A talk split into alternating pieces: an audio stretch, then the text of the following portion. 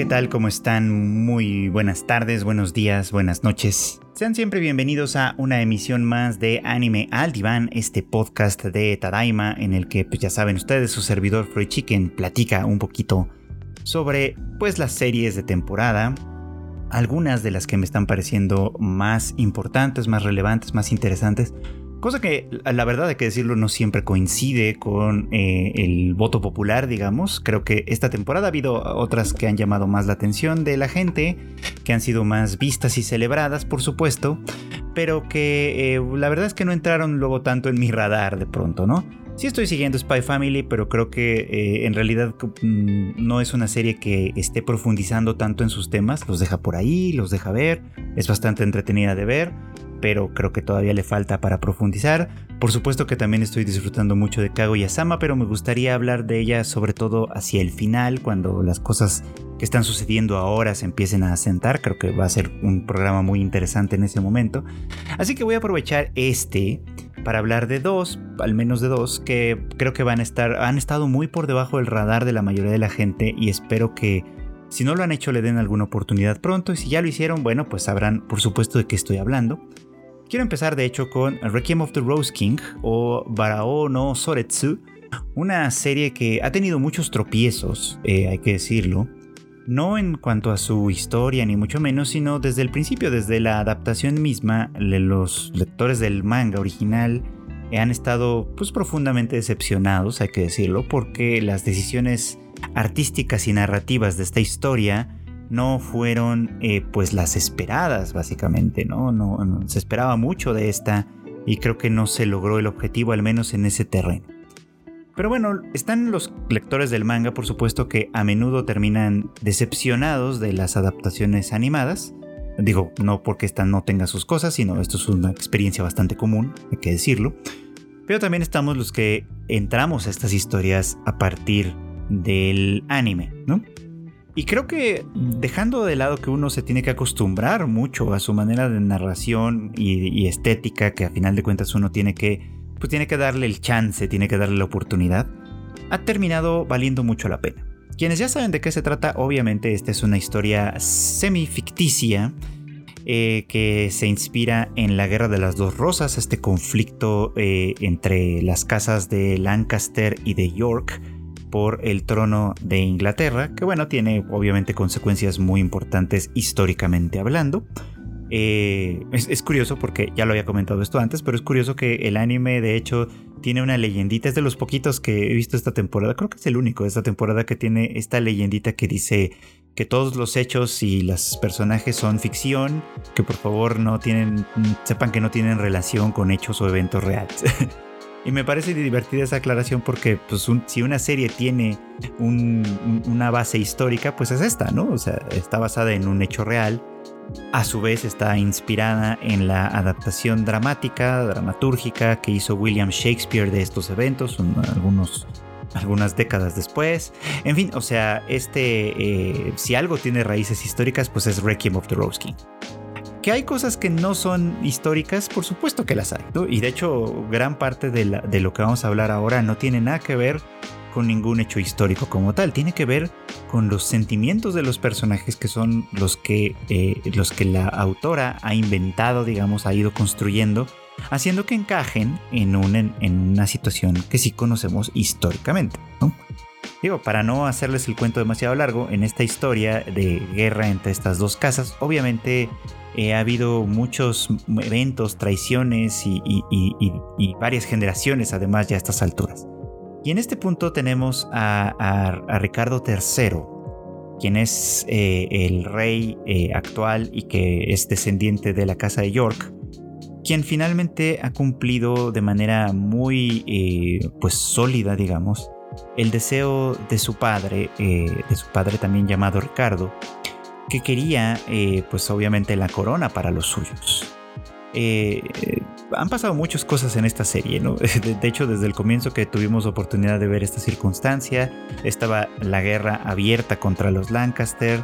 Eh, en ese proceso, Ricardo, que normalmente Richard III, o bueno, nuestro protagonista, que de alguna manera iba haciendo, a menudo lo hacían a un lado, pues no, no era como alguien a quien invitaran al campo de batalla, pese a su pese a que él se esforzaba muchísimo por, por, llenar los ojos, digamos, como de su padre. Eh, en ese punto, en ese momento fue que conoció a Henry, a Enrique, el, el rey, el que sería el rey, digamos, como de la casa de Lancaster, sin conocer su identidad. Y bueno, en aquel momento tuvieron un, pues un romance, digamos, entre este, este par. Él, que, él quería escapar, digamos, como de las responsabilidades que, que se le estaban imponiendo, ¿no? Como, como legítimo heredero, digamos, de la casa de Lancaster. Y bueno, Richard que estaba sufriendo porque no recibía, curiosamente, ¿no? Ninguno de estos encargos en este punto. Total que bueno, la guerra siguió, muchas cosas pasaron, ustedes lo saben, y al final cuando eh, el hermano mayor de, Richard se hace con la corona, entre las muchas cosas que hay que hacer, pues es eliminar obviamente a cualquier dejo de competencia, y es entonces cuando Richard, conflictuado por supuesto por este por, estos deseos contradictorios de amar a la persona que tiene enfrente por un lado y por el otro eh, eh, desear la, felicidad que su padre les había prometido que estaba en, la circunferencia de la corona, digamos, pues se ve eh, impelido a matar a su, a su amado, digamos, ¿no? Todo eso pasó en la primera parte, estoy haciendo un resumen muy sucinto de las cosas, ¿no? Para, simplemente para exponer cómo el tema del amor, de lo que no puede ser, ha sido un tema constante en, la vida de Richard. Porque, bueno, pues básicamente al estar formando parte de una, de una casa real que tiene aspiraciones en ese sentido, el deber y el deseo inmediatamente se contraponen y es un asunto que puede llegar a tener resultados muy pues muy trágicos claramente, ¿no? Ahora, Richard lo había platicado también en otro episodio del podcast, trae una maldición en sí mismo, que también es una es algo obviamente inventado por, por la autora del manga, y es que eh, es una persona que, por lo que se nos da a entender, tiene eh, los dos sexos, ¿no? Eh, entonces, pues probablemente tiene los genitales, digamos, de ambas partes. Entonces, educado como un varón, ¿no? Él se vive a sí mismo, Richard se vive a sí mismo como un varón la mayor parte del tiempo, eh, y quienes saben su secreto, pues generalmente o lo, ocultan, hacen todo el esfuerzo posible por mantenerlo oculto, o lo desdeñan, como el caso de la madre de Richard, que constantemente habla de, de él en términos de una de que es una maldición, digamos, de que es una maldición para la familia, que va a llevar básicamente a los York a la ruina, ¿no? Ya se verá que esto algo de verdad tiene, pero no, tal vez no por esas razones, o, sí, dependiendo de cómo interpretemos esta reinterpretación, digamos, de la historia. Avanzando un poquito más en cómo se han ido desenvolviendo las cosas, pues obviamente llegó el punto en el que los York triunfaron, Henry es el rey, y pues víctima de algunas maquinaciones de su esposa que buscaba venganza contra la familia York, por supuesto, eh, pues va haciendo o va contribuyendo a que el reinado de Henry se vaya, vaya cayendo poco a poco en la decadencia.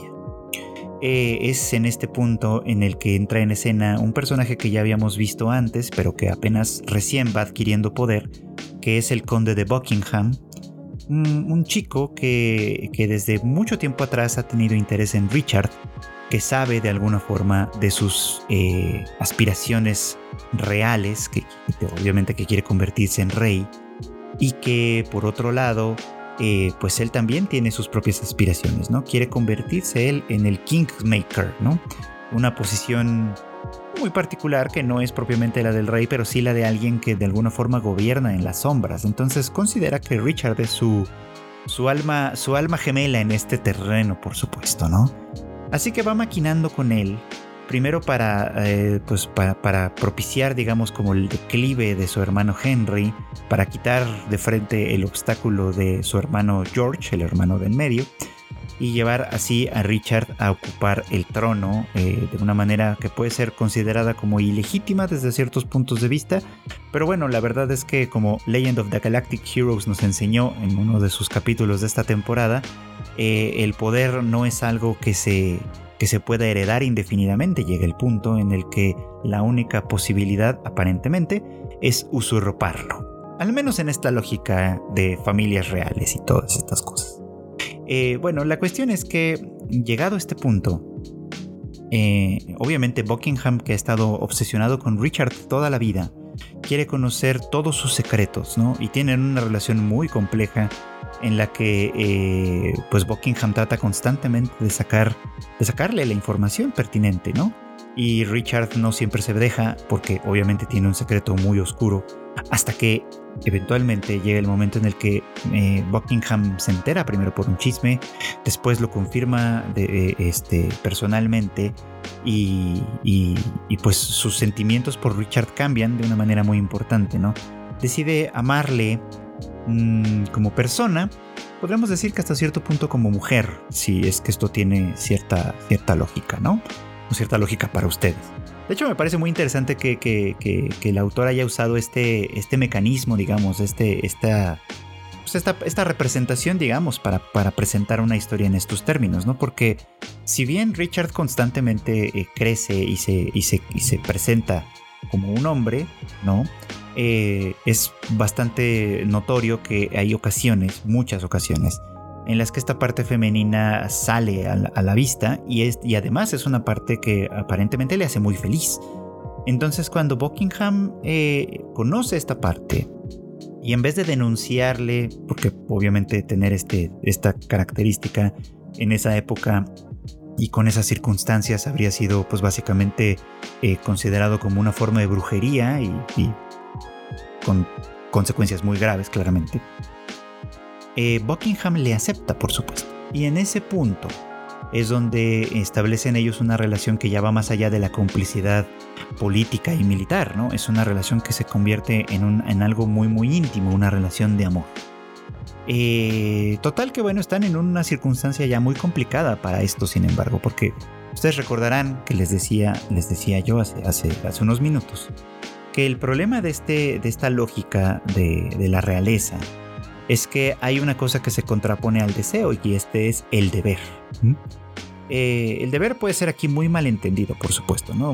porque no hay como un deber absoluto, como una regla clara en ese terreno, sino el deber que, tiene eh, un miembro de una familia real para con su familia, que tiene eh, un miembro de una familia real para con su patria y para con su gente, que de alguna forma podríamos decir que le complica, le hace imposible o le hace muy difícil perseguir sus propios deseos. Total que en este punto la relación entre Buckingham y Richard se ha ido volviendo cada vez más y más y más compleja. Porque los sentimientos que ahora les involucran ya no son los de unos aliados políticos, ya son los de un hombre y una mujer, por así decirlo, que están involucrados en una relación eh, pues, pues afectiva, ¿no? sexual, en una relación que tiene todos estos componentes, pero que no puede eh, exponerse, exhibirse al, público, digamos, ¿no? no puede hacerse pública, porque no están en esas posiciones para el público, para, para la vista de los otros. Richard es el rey, no es una mujer, no es nada esto. Richard es el rey. Y tiene además una legítima esposa con un hijo, que bueno, nosotros sabemos que no es su hijo real, pero bueno, este es un asunto que ya viene de otras historias, pero en fin, eh, tiene a la, luz, a la vista de todos, tiene todo lo que un rey tiene que tener desde esta lógica, ¿no? Eh, una familia, un heredero, eh, obviamente pues un sexo bien definido que se da por descontado, que no se piensa que puede ser diferente, por supuesto, y listo, ¿no? Y Buckingham, pues lo mismo, ¿no? O sea, Buckingham como, como un miembro de la nobleza y además un consejero cercano al rey, pues tiene obviamente sus propias cosas, sus propias tierras que gobernar en, representación del rey, su propia familia que nunca hemos visto, sabemos que, existe, pero no, nunca hemos visto, tiene su propia familia, por supuesto, entonces todo, toda la relación que existe entre ellos dos, desde ese punto de vista del deber, de lo social y demás, es absolutamente ilícita. Pero eso no quiere decir que no despierte suspicacias, claramente, ¿no? O sea, en, en la corte empezando obviamente por Ana, la reina, digamos, la reina consorte de Richard, con quien él nunca ha tenido ningún tipo de relación sexual, por supuesto, ella no conoce su secreto. Eh, ella ha visto, desde luego, ¿no? cuántas veces eh, Buckingham y Richard se encierran a solas en habitaciones privadas y obviamente esto le hace sospechar que su esposo probablemente tiene eh, pues alguna afición muy diferente, ¿no? De la que, de, la que se tendría que exponer públicamente.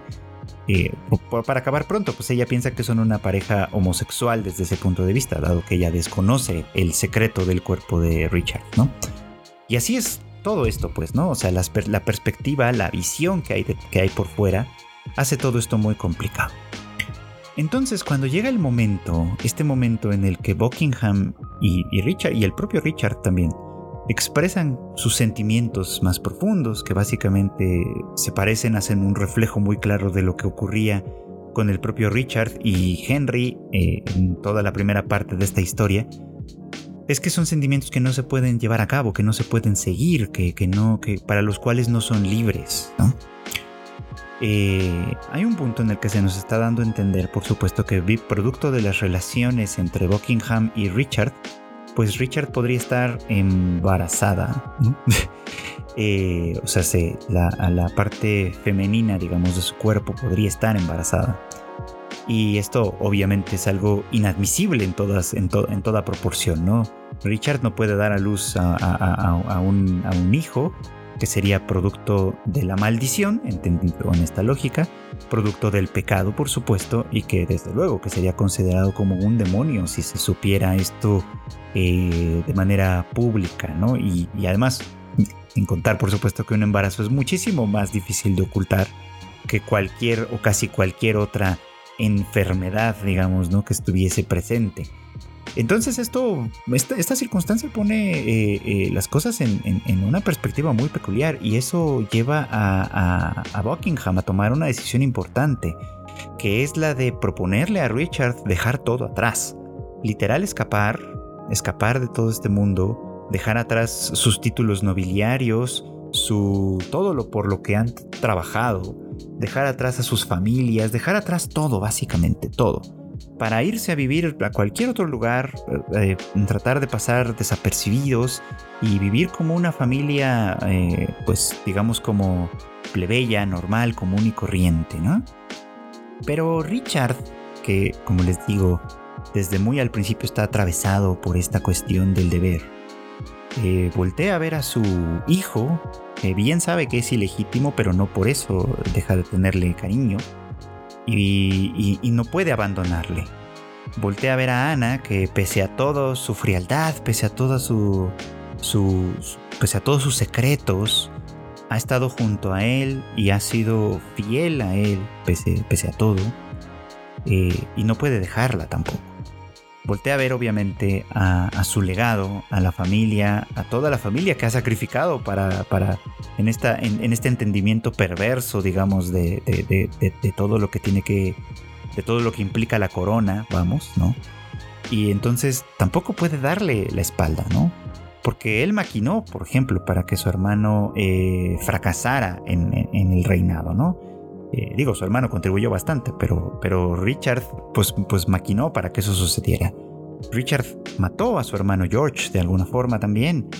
Todo para salvar eh, el, objetivo final de la familia York, ¿no? O sea, Richard cometió, ha cometido muchos delitos, muchos crímenes, digamos, muchos pecados en su vida. Todos justificados por el deseo que tiene de que, eh, pues de cumplir el legado de su familia, el legado de su padre.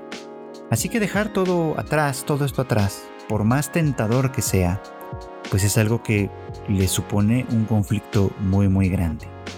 Y esta indecisión, eh, esta, esta duda, digamos, es lo que lleva a Buckingham a tomar una decisión más, por supuesto, ¿no? Que es la de rebelarse contra Richard en una cosa que es, es, hasta cierto punto poética, simbólicamente hablando, porque rebelarse contra Richard no es rebelarse contra la persona que ama, es rebelarse contra la eh, efigie que representa. El objetivo de Buckingham, y lo dice muy claramente, es derrocar al rey para que Richard ya no tenga más estas responsabilidades, ¿no? Derrocar al rey, destruir el legado de la familia York, para liberar a Richard y que entonces eh, ambos puedan vivir esta fantasía, digamos, que han, pues, que han acariciado a ambos, por supuesto, pero que les es vedada en este punto, ¿no? Eh, entonces, aunque la guerra no es personal, digamos, sí es una guerra que se está realizando desde este lugar. Y este último episodio que vimos en la semana fue muy, muy conmovedor, muy triste también desde, desde este punto de vista. Porque, bueno, Buckingham acepta su, su derrota a final de cuentas, acepta que Richard no va a abandonar todo esto y entonces está dispuesto a cumplir con su papel, que básicamente consiste en ser ejecutado, ¿no? y esto al final del día, en teoría, tendría que afianzar todavía más, si es posible, la autoridad de Richard. Entonces, bueno, pues si ese es su deseo, Buckingham, que le ama profundamente, pues parece decidido a, a seguir adelante con ello. Solo pide una última cosa, que es encontrarse una última vez, frente a frente con Richard. Richard sabe que no puede, no puede concederle ese deseo en primer lugar, eh, porque pues su voluntad como rey probablemente flaqueará en ese momento. Sin embargo, tiene este último gesto que es muy, muy conmovedor, triste y, poético, insisto, desde alguna manera, que es que valiéndose de que a menudo la identidad de los verdugos es, secreta, porque pues es un un, este, un oficio muy, muy, muy, muy turbio, vamos. Richard toma ese, ese manto y es él quien ejecuta personalmente, perdón, quien ejecuta personalmente a Buckingham. Eh, obviamente dejando, dejándole ver que, se trata de él y, haciéndole una última promesa, ¿no? Que, se volverán a encontrar en el infierno. Porque, insisto, sabe que, los dos están malditos desde esta, desde esta lógica en este mundo, ¿no? Sabe que, los dos han cometido muchos profundos pecados, por supuesto, y que por lo tanto eh, el infierno es su destino. Entonces, eh, básicamente en este último gesto, eh, Richard le dice, adelántate, ¿no? Adelántate al infierno, yo te alcanzaré cuando me llegue mi hora, pero mientras tanto tengo cosas que hacer aquí, tengo un deber que cumplir aquí. Así que esta despedida cruel, difícil, dura, eh, pues tiene todo el sentido del mundo. Y eso es lo que a veces nos hace, nos hace muy difícil aceptarlo, pues, ¿no? Cuando vemos esta clase de historias contadas así, ¿no? Porque a nosotros nos gustaría ver, de pronto, que, que, que, las cosas tuvieran finales felices, ¿no? Pero cuando, cuando no lo tienen, y esto resulta de, algún punto de vista inevitable, porque todos están atravesados por demasiadas cosas, todos están constreñidos en sus libertades por demasiadas cosas, es que resultan estas tragedias. Idealmente nos encantaría ver que las cosas pasarán de otra manera, pues, pero no es así. Y entonces es como, como todo esto va resultando mal, por supuesto, ¿no? Eh, como, como vemos que a final de cuentas toda la persecución del deber, de la, del, poder y todas estas cosas tienen, tienen eh, pues resultados muy, muy tristes, muy graves, muy trágicos. La manera de contarlo de esta historia, por supuesto que es muy bella, o sea, a mí me parece que es muy bello todo esto tal y como se nos está presentando, como bellas pueden ser a veces las tragedias. Y es por eso que pese a todos los tropiezos que esta adaptación animada ha tenido, me parece que es una serie que de verdad vale muchísimo la pena y que si no la están viendo, pues a lo mejor llega el momento en el que es, no es tan mala idea que le den una oportunidad. Y hablando de gente que tiene constreñido el tema de la libertad, bueno, todo lo que ha ido pasando en Dance Dance Danceur estas últimas dos semanas, la verdad es que ha estado increíble, increíble de verdad en cierto modo nos ha ido preparando esta serie, ¿no? Para todo esto que ha pasado, que también es trágico. Obviamente no tan trágico como lo que veníamos platicando de Requiem of the Rose King. Es trágico al nivel, obviamente, de pues un grupo de chicos adolescentes que tienen toda la vida por delante, que tienen muchas cosas que por supuesto que les gustaría lograr alcanzar, que tienen muchos retos que superar, que tienen muchos deseos que les encantaría cumplir y bueno, pues desde esta, desde esta lógica, creo que lo que está pasando no puede ser considerado menos que trágico. Creo que ya no puedo no decir que, Dance Dance Dancer está terminando, está siendo pues mi serie favorita de esta temporada. Eh, sí esperaba que fuera buena, francamente, desde los anuncios y todo, la verdad es que sí le traía muchas ganas, pero me ha sorprendido de todo a todo y ha resultado una de las grandes apuestas para mí esta temporada, que es una lástima que la verdad es que muy poca gente parece estarla siguiendo. Pero como sé que ustedes sí, los que muchos de los que escuchan este podcast sí la siguen y sí están tan involucrados como yo, vamos a platicar libremente de lo que está sucediendo en este punto, ¿no? Eh, nos habíamos quedado, de hecho, en eh, bueno, eh, uno de los puntos importantes clave de esta serie es este momento en el que Miyako y, Junpei confiesan un poco sus sentimientos, ¿no? Y, y, tienen esta bonita escena en la que se besan por primera vez y todo es muy, muy lindo, desde luego, ¿no? Y, nosotros sabemos, porque pues aquí empieza como parte de la tragedia, que Ruo fue testigo de esto, ¿no? Y, bueno, ahorita vamos conociendo un poquito más de todo lo que va sucediendo, de todo lo que ha sucedido hasta ahora. Y, y, bueno, la verdad es que resulta muy, muy interesante, tanto que no sé de pronto por dónde empezar. Eh, de hecho, bueno, bueno, me gustaría empezar un poco como por fuera, ahora que lo, ahora que lo estoy pensando, ¿no?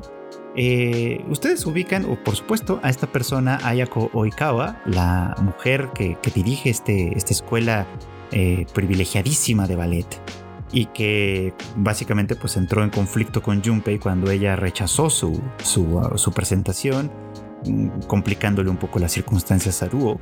Este, pero que a final de cuentas, pues, y, buscando también como resarcir el daño que, aparentemente le hizo al estudio Godai, eh, Junpei pues se involucra con, la, escuela de Oikawa para tratar de como de, lograr que ella lo reconozca a él, digamos, y por lo tanto reconozca a su, a su maestra, a Chizuru, ¿no? Eh, quiero empezar por ahí porque me parece como muy interesante que como en un nivel macro, hablando de lo que podríamos considerar el mundo del ballet, se nos ha explicado constantemente que, eh, sobre todo en Rusia, ¿no? Eh, se trata de un arte de muchísimo prestigio y de altísimo nivel, ¿no? Y, pues eso, no sé si sea real actualmente, supongo yo que sí, supongo que debe tener algo de realidad todavía, pero bueno, es, cierto que durante muchísimo, muchísimo tiempo el ballet ruso ha gozado de una, eh, pues de un prestigio, de un reconocimiento, pues básicamente de calidad mundial. Y pues, también es verdad que, otras expresiones de ballet de otras partes del mundo, pues probablemente no tienen ese mismo nivel o no tienen ese mismo, pues sí, ese, mismo reconocimiento. Y esto aplica también para el ballet japonés.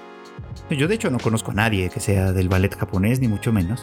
Eh, no es algo que en términos generales se promueva. Así que es interesante que se introduzca de esta manera porque la aspiración de, de Oikawa no es tanto eh, que sus estudiantes vayan a, Rusia y triunfen en Rusia, ¿no? Una tarea que, se, aparentemente es muy eh, pues imposible de lograr prácticamente, ¿no?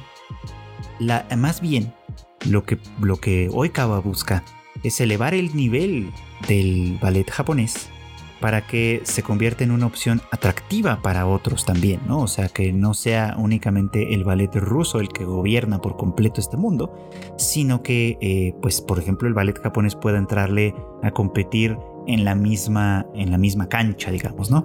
Y para eso hay muchas cosas que tiene que hacer, por supuesto, entre ellas encontrar a un bailarín súper talentoso que inspire, que atraiga público, que, mueva los corazones, vamos, ¿no? Y cree haberlo encontrado en Junpei.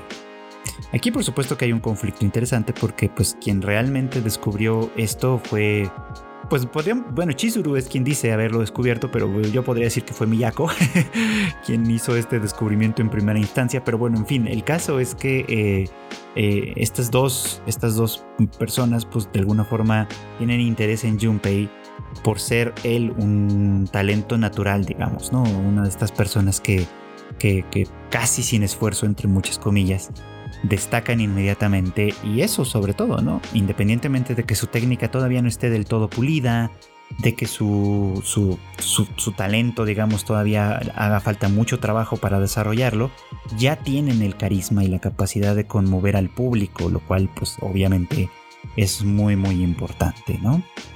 Es en este terreno en, el que, bueno, pues, o sea, Junpei, pues, que, como ya hemos platicado en otros episodios de este podcast, es un chico adolescente con todo el ímpetu del mundo. Quiere vivirlo todo, quiere comerse el mundo así a mordiscos, ¿no? Pues ya tiene una novia, la novia que, quería además, ¿no? Una, chica, una chica muy linda y todo lo que ustedes quieran. Eh, tiene ya el reconocimiento que quería de Oikawa, ¿no? Este, cuando ella le propone eh, darle a él la, peleadísima beca para la clase SS, ¿no? Lo cual significa que, con eso reinstauraría, digamos, el prestigio de, Chizuru, del estudio Godai, y, lo quiere todo, ¿no? Quiere, quiere, quiere tener a la novia, quiere tener las clases SS en, en, Oikawa, también quiere seguir asistiendo al estudio de Godai, o sea, quiere, quiere estar en todos lados siguiendo un poco como este ímpetu adolescente que a veces es muy molesto, hay que decirlo, y en otros momentos también es bastante, mm, pues bastante, bastante, bastante lindo, bastante agradable, creo yo. O sea, me parece a mí espectacular en ese sentido. Pero aquí pasa algo bien interesante. Eh, ustedes recordarán también que entre los personajes que conocimos en esta etapa en Oikawa está un chico llamado Misaki, que eh, es uno de los, de los más adelantados de la clase, no está al nivel de Ruo tampoco, pero ciertamente es un gran candidato a la beca. Y lo dice desde el principio, ¿no? Eh, él está persiguiendo esta beca porque eh, viene de una familia de muy pocos recursos y por lo tanto su, la beca es su única, pues su, único, su única alternativa, el único camino que le queda, al menos al menos en este punto. Probablemente tiene más opciones, pero él en este punto está fijado en que el único camino que le queda es conseguir esta beca. Entonces, de manera un tanto tramposa, él es quien ha ido maquinando un poquito que eh, las cosas vayan desarrollándose así. Porque pues está saboteándolos básicamente, ¿no? A quienes considera sus, principales competencias, básicamente Junpei y Ruo, ¿no? Por eso es que Misaki de alguna manera eh, propició que, Miyako y Junpei se encontraran y se declararan sus, respectivos sentimientos. Primero porque se dio cuenta que existían estos sentimientos y que podía propiciar una circunstancia en la que eh, eh, pues esto se convirtiera en una realidad.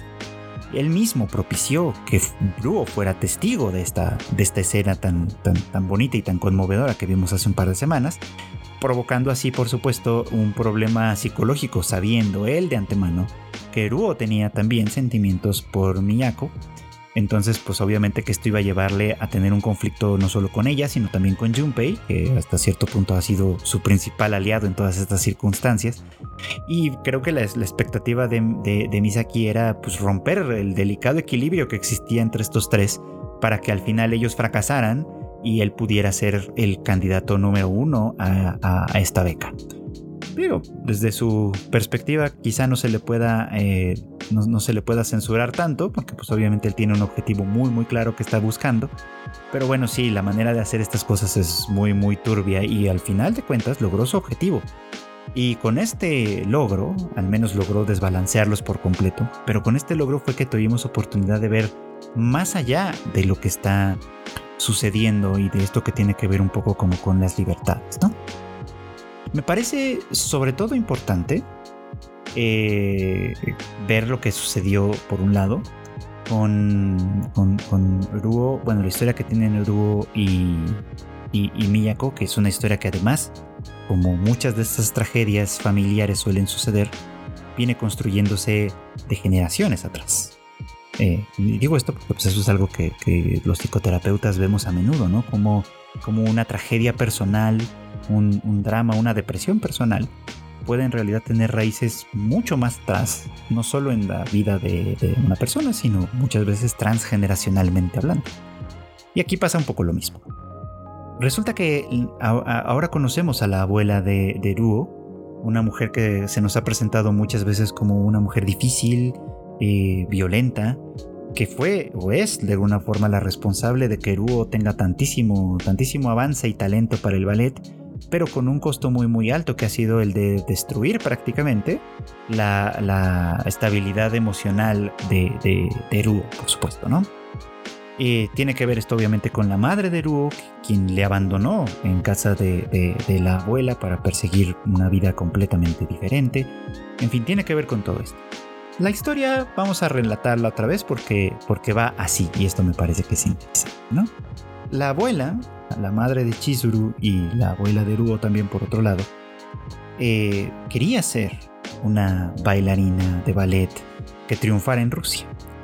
Y ustedes se imaginarán que obviamente si, si triunfar en Rusia siendo extranjero es bastante difícil, como se nos plantea en esta serie, pues décadas atrás es todavía más difícil, ¿no? Entonces eh, eh, la abuela pues fracasa, digamos, como en ese, en ese empeño y frustrada y decepcionada por su propio pues por su propio fracaso. Regresa a Japón, se casa con un hombre con, un japonés y tiene a Chizuru que también me tiene su, interés en el, en el ballet, por supuesto, tiene bastante interés en el ballet. La cuestión es que, eh, eh, pues, la madre, la abuela, sabiendo pues que, no hay futuro para los bailarines japoneses, ¿no? Eh, y más aún considerando que Chizuru, pues, a final de cuentas es una, es una chica completamente japonesa, pues menos va a tener ninguna posibilidad. Decide, pues, tener un hijo, una hija más, bueno, en este caso sí fue una hija con un extranjero, ¿no? Para tener así a, Mazuru, la mamá de Ruo, a quien también instruyó para que fuera bailarina de ballet con tal de heredarle su sueño y sin embargo, pues aparentemente por esa misma forma violenta de ser de la abuela, Mazuru decidió seguir una carrera completamente diferente, convirtiéndose primero en idol y luego este cuando ella tuvo a su propio hijo abandonándole también, ¿no? supongo que como una especie de carnada o algo así. Ya, ya a lo mejor algún día sabremos qué onda con esta mujer. la cosa es que, eh, pues eso, al final de cuentas, constituye un, tema súper violento y súper traumático para Ru. Porque con él la abuela se ensaña todavía mucho más. Es decir, tenía todas sus esperanzas puestas en su segunda hija, en Mazuru, pero eh, al, no, al, verse una vez más frustrada y fracasada en su empeño. Vuelve a repetir la dosis ahora con Luo, pero de una manera mucho más violenta, porque eh, constantemente dice esto, ¿no? Tú no eres como tu madre, tu madre lo hacía mejor, ella siempre podía, ella lo lograba la primera, ¿por qué tú no puedes? etcétera. Y básicamente le priva de toda vida posible fuera de, fuera de sus clases, ¿no? Lo tiene encerrado en un pequeño sótano de la casa donde básicamente tiene su estudio de práctica y de entrenamiento. Este, ahí básicamente lo dedica día y noche a entrenarle para convertirlo en, este bailarín que, de alguna forma tiene que cumplir ahora sí con el deseo de la, de la abuela, ¿no?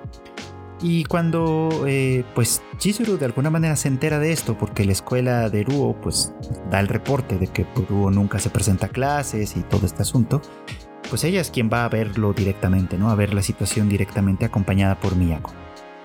Eh, esta escena es interesante porque la abuela que por primera vez conoce a Miyako, se ve muy claramente que la relación familiar aquí está rotísima desde muchos puntos de vista. Eh, casi lo primero que hace es decirle que pues, no va a lograr convertirse en una, en una profesional de ninguna manera, ¿no? Este, y Chizuru le responde de esto, ¿no? Como ella no, no, busca convertirse en una profesional, ella solo quiere, ella solo quiere divertirse, ¿no? Y, bueno, pues ahí termina esta parte, ¿no? Digo que este detallito es interesante porque va a tener que ver mucho con lo que viene más adelante. La cosa es que eh, Miyako, pues intrigada y, preocupada, obviamente, ¿no? Por lo que está sucediendo aquí, eh, busca la manera de encontrarse con Ruo y de hecho lo encuentra, ¿no? Cuando eh, encuentra la puertita de lado donde que, puede, que sale hacia el jardín, digamos, donde está el estudio y empieza a tener esta relación con él como medio escondidas, ¿no? Yo me imagino que en ese punto Chizuru y la abuela vivían relativamente cerca porque bueno, pues básicamente a partir de ese momento, eh, le dice los momentos en los que la abuela está dormida porque pues está tomando sus medicamentos y esto la, agota. Entonces, eh, pues son las ventanitas en las que Miyako se acerca a la casa, Ruo la deja entrar y tienen esta bonita relación, pues bastante infantil todavía podemos decir, en la que eh, juntos bailan y, se divierten mucho practicando practicando ballet, ¿no? Y Miyako se da cuenta que a Ruo de verdad le gusta el ballet solo que eh, pues le gustaría poder hacerlo de una manera más libre, ¿no? No constreñido eh, y violentado, digamos, por las formas muy, muy, muy rígidas de la abuela, por supuesto, ¿no? Esto tiene pues un, desenlace un tanto trágico, porque eh, pues llega el momento en el que en el que pues la abuela los descubre, ¿no? Descubre esta, esta relación secreta y, nuevamente impone su autoridad, le prohíbe a Aruo volver a ver a su, volver a ver a su prima, este, y, listo, ¿no? Este, eh, le cierra de alguna manera la puerta por completo. Y esto se, sabemos que se va a resolver después cuando la, enfermedad de la abuela, que ahora sabemos que es una demencia, es decir, una de estas enfermedades neurológicas en las que eh, pues muchas funciones cognitivas se van deteriorando paulatinamente, este, bueno, pues eso obliga de alguna manera a Aruo a salir, a, hacer un pequeño robo en una tienda y bueno, pues termina estando a cargo eh, de Chizuru en su casa, ¿no? Con, el resultado que ya conocemos, porque de hecho en esas circunstancias en las que lo conocemos, ¿no? Como un chico que no sale de, casa, que tiene un pacto con Chizuru para poder irse para que ella lo recomiende y se vaya al extranjero a, vivir su vida por otro lado, en fin, o sea, como que eh, lo que ya conocemos pues es producto de toda esta circunstancia. Ahora bien, volvamos al presente. Volvamos a este presente en el que Junpei y Miyako han iniciado una relación amorosa.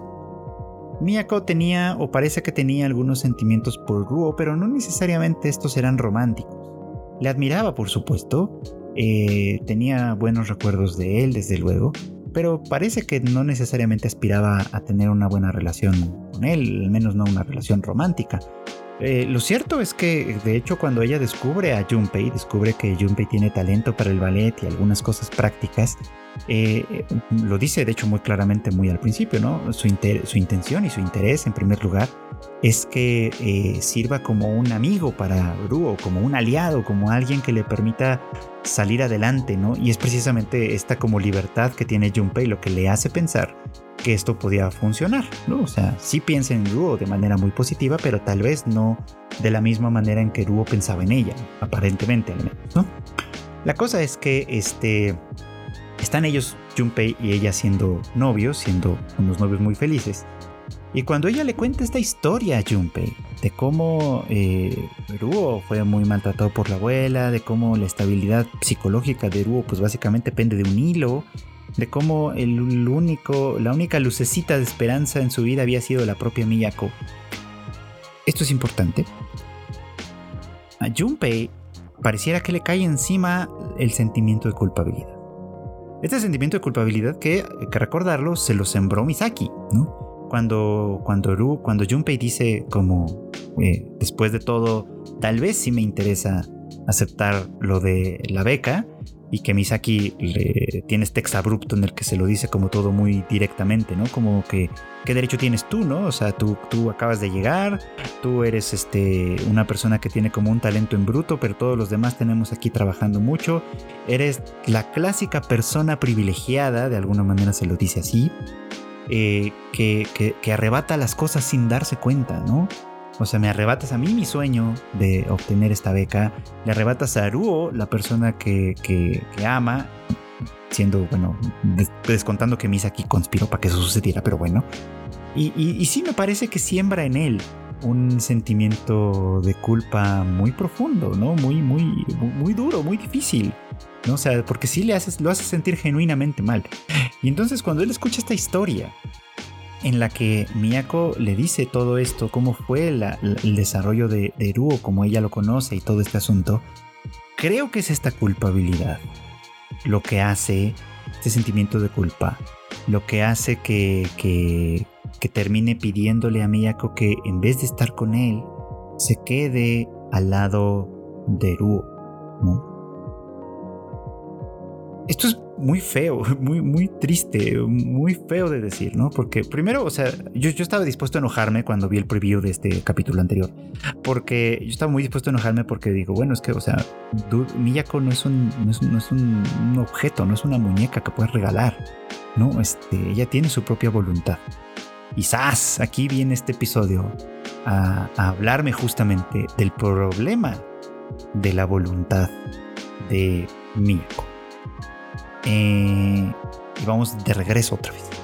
¿Recuerdan que les platicaba hace unos minutos de esta escena pequeñita en la que, eh, en la que Miyako conoce a la abuela, la abuela le dice que pues nunca va a ser una profesional. Y Chizuru interrumpe la conversación y le dice que Miyako no está buscando ser una profesional, que ella solo quiere divertirse me da la impresión de que Chizuru hace esto tratando de proteger a Miyako, por supuesto, tratando de, protegerla de estas duras expectativas que vienen desde la abuela, que la rompieron a ella, que rompieron a Mazuru, que obviamente a la propia Chizuru, que rompieron a todo el mundo, pues, y creo que quiere protegerla de eso. Pero lo cierto es que le niega a Miyako la, eh, la autonomía de decidir si quiere o no ser una profesional. Y lo vemos después en una escena posterior, también un flashback en la que vemos a, Miyako eh, que su maestra le dice, bueno, pues, pues tienes el talento para inscribirte en esta otra clase, por supuesto, y Miyako dice algo así como, no, bueno, no puedo porque tengo también clase de piano y clase de no sé qué. Y le dicen, bueno, es que si quieres convertirte en una profesional, tienes que decidir, ¿no? Y Miyako duda, ¿no? Es como, no sé si, si puedo ser una profesional. Entonces como que como que el deseo propio de ella de convertirse en una bailarina profesional e incluso en una estrella ha sido eh, pues mm, como, como ignorado y rechazado por otras personas que, bueno, por Chizuru que creo que había tratado de protegerla, por la abuela que básicamente se lo negó desde el principio diciéndole no tienes nada que hacer aquí, estás completamente perdida, eh, con Ruo, que también a final de cuentas en un momento dado eh, le negó a ella la posibilidad de seguírsele acercando, de seguir teniendo una buena relación en el momento en el que él eligió a la abuela. Claro que Ruo no tenía tampoco mucha manera de, tener otra forma de resolverse. Y ahora, para coronar este, esta circunstancia,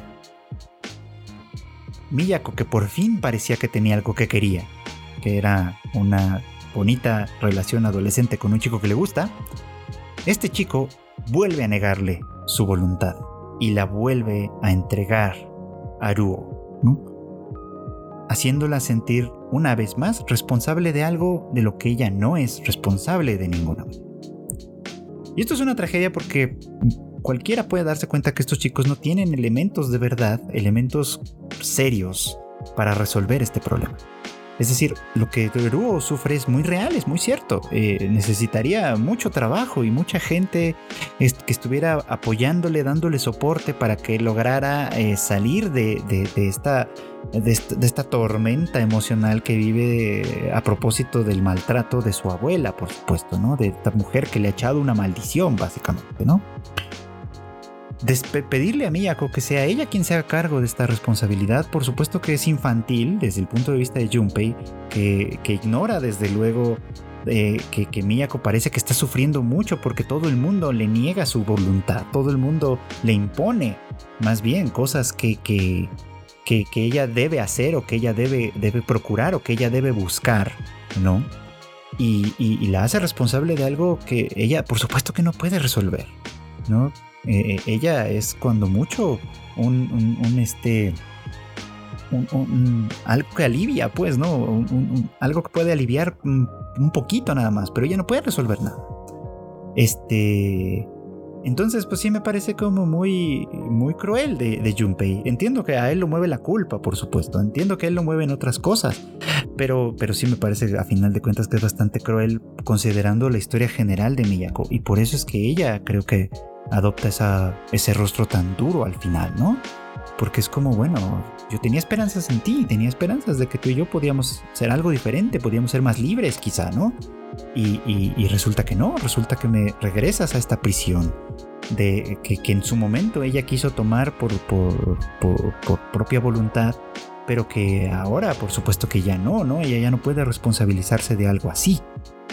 Entonces, todos ellos ahora están siendo prisioneros de, muchas cosas, ¿no? Luego sigue siendo prisionero de la maldición de su abuela, ¿no? A quien, a quien, quien nunca le quiso, quien nunca le reconoció incluso su identidad. Ahora en su demencia, por ejemplo, y es una de estas cosas que de pronto es muy duro con las personas que padecen este, de, este tipo de problemas, eh, no le dice por su nombre, sino, sino le dice por Mazuru, ¿no?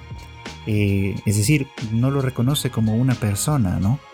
Y en realidad es una extensión de algo que ha sucedido todo el tiempo. Nunca lo ha reconocido como una persona. Entonces, Ruo no tiene este, este, este reflejo identitario con otras personas, ¿no? Nadie lo reconoce por lo que es. Lo reconocen por lo que, por lo que se le impuso, ¿no? Y la única persona que podía, que alguna vez, las únicas personas, ya estoy en plural ahora sí, las únicas personas que alguna vez reconocieron que él tenía voluntad propia, identidad propia, fueron Miyako y Junpei. Y desde el punto de vista de Ruo, ambos le traicionaron al crear este otro, otro pequeño círculo íntimo en el que él ya no puede entrar, por supuesto, ¿no?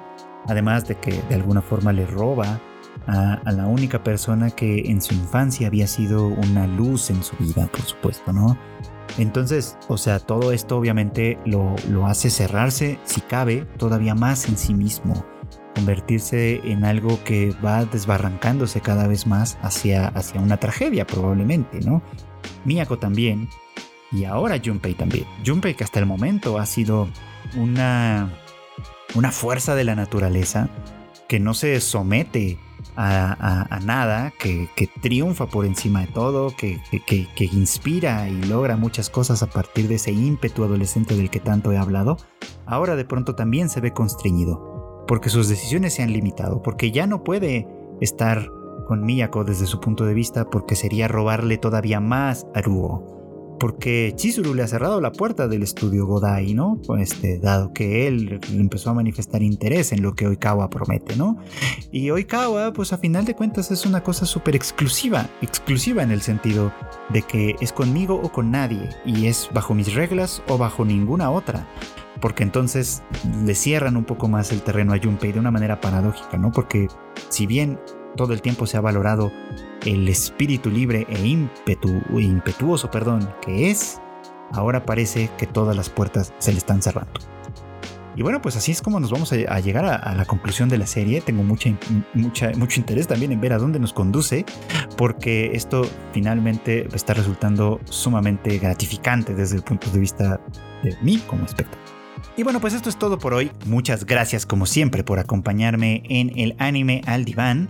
Ya saben ustedes que este podcast sale todos los miércoles en algún momento del día. Está disponible en Spotify, en Apple Podcast, en Google Podcast y en otras muchas plataformas de podcast también para su máxima conveniencia. Eh, quiero recordarles también que la familia de Tadaima tiene más podcast para ustedes. También tenemos el Shuffle de Kika que ahorita anda un poco ausente por cuestiones laborales, pero que de todos modos siempre que está viene con grandes recomendaciones de películas, series y demás. Y por supuesto el Rage Quit en el que Marmota y Q les hablan de todo lo que está pasando en el mundo de los videojuegos que puede ser por supuesto muy muy interesante y muy muy entretenido. Ya saben que además todo el equipo completo tenemos el Tadaima Live en punto de las 8.30 de la noche todos los miércoles eh, en horario de la Ciudad de México. Los encuentran obviamente en YouTube eh, en, Facebook y también en Twitch.